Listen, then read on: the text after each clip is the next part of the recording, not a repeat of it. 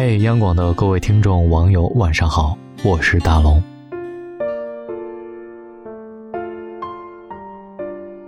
莫名其妙的因为一句话发了很大的火，不得不承认，年纪大了，脾气也大了。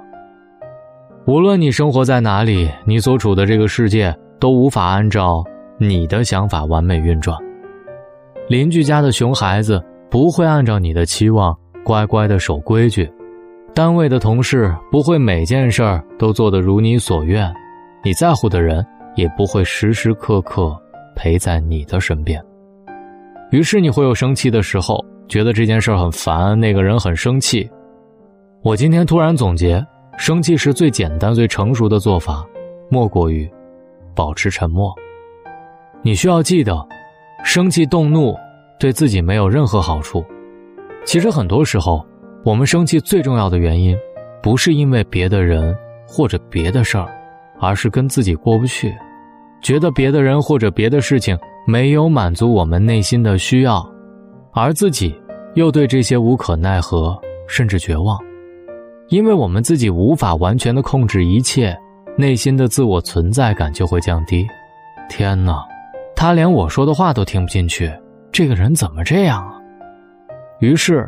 我们就会想方设法的提升自己的存在感，这样下去不行，我一定要让他知道我不是好欺负的，而生气发火这种强烈的情绪表达，就成了很多人恢复存在感的本能首选。但是控制不了自己的情绪，一味的生气发火，对自己毫无用处。俗话说，俗语称“大怒伤肝”。医学研究显示，生气的时候，人的肝脏要比平时大了一圈呢。对于亲近的人，我们好像更容易生气，尤其是体现在家庭生活中的相处。你怎么还不洗碗？别玩手机了，天天刷手机有什么好看的？赶紧去陪孩子。这次期末考试没有进步啊！这数学计算题这么简单，为什么还出错？老妈。你别天天倒腾我们家那客厅，我自己放的位置自己记得。现在找个剪刀，我都不知道被你放哪儿了。不妨在生气之前，先想一想，自己到底需要什么。既然生气什么好处也没有，干嘛要跟自己过不去呢？生气时保持沉默是最理智的方法，可以避免伤害到他人。情绪一激动。脑子就混沌一片，可能说出你本不该说出的话，伤害你本不该伤害的人，甚至引发尴尬，闹起风波。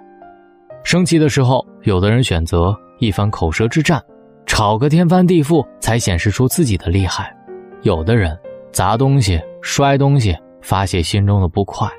这些看起来有多爽啊！但是真正最理智的办法，还是先保持沉默。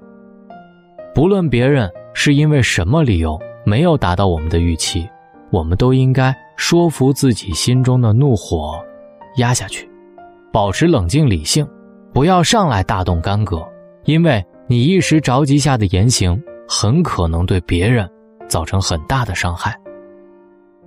也许他在看手机，是处理工作上的一个紧急的任务，虽然他也不想接，但是领导的安排不得不听，解决完问题。就去洗脸带孩子了。也许孩子数学题的出错是他考试那天状态不好，最近学的知识难了，能跟上老师进度，保持不掉队、不退步，已经不容易。也许上了年纪的爸妈是担心你过于操劳，才弓着身子帮你收拾屋子，把东西放错位置，也不是他们愿意的。沉默下来想一想，如果你一有不满的事情就理直气壮的埋怨和指责。被伤害的他们其实也和你一样不开心，而这对问题的解决毫无用处。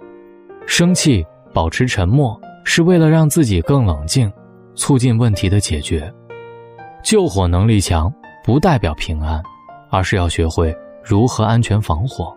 同样，沉默下来并不是最终目的，认真觉察并去解决你出现怒火的根本原因，才是我们需要做的。保持沉默，不是不解决问题，而是为了让自己冷静下来，思考办法，促进问题的解决。恋爱中的女孩可能因为男友跟兄弟聚餐喝酒，微信回的晚了而生气，也可能因为男友没有给自己买想要的零食而生气。她生气的原因不是昨晚你喝酒时不看手机，今天你买的这个零食不好吃，而是她觉得我需要爱，但是没有感受到足够的爱。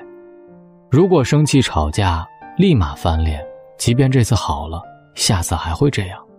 只有沉默下来。思考清楚，才可能对自己的情绪和需求有清晰的认识与表达，把问题解决好，两个人的相处才会幸福长久。自己身边亲近的人都难免会有摩擦，日常生活当中遇到的形形色色的人，也总会有激怒你的地方。大千世界，自己碰到什么样的人、什么样的事儿，这都不是你完全能够决定的。一个人的改变。与事情的走向也不是你完全所能掌控的。记得曾经在网上看到过一句话，讲的特别生动：如果他是猪，我才不要和他摔跤，因为不管输了赢了，自己都搞得一身泥；如果他不是猪，我也没必要再激怒一个好人。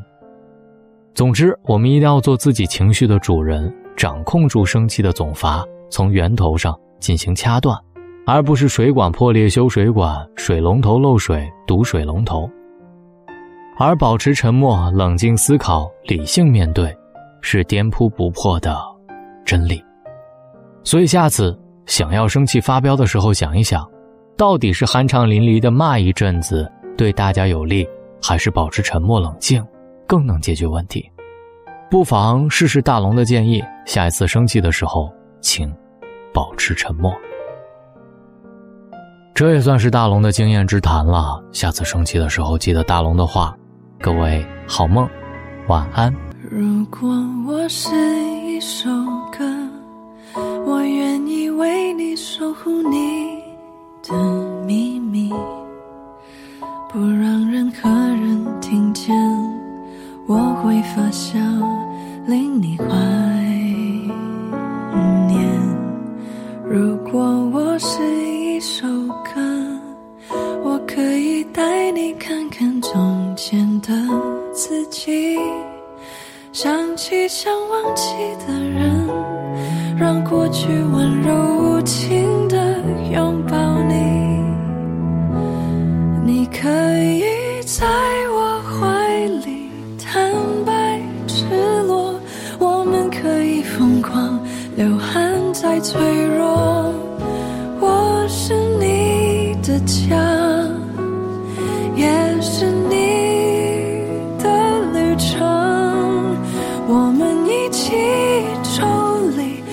真实又深刻你也应该把我放开。你知道你随时都可以回来我们因彼此而自由而存在。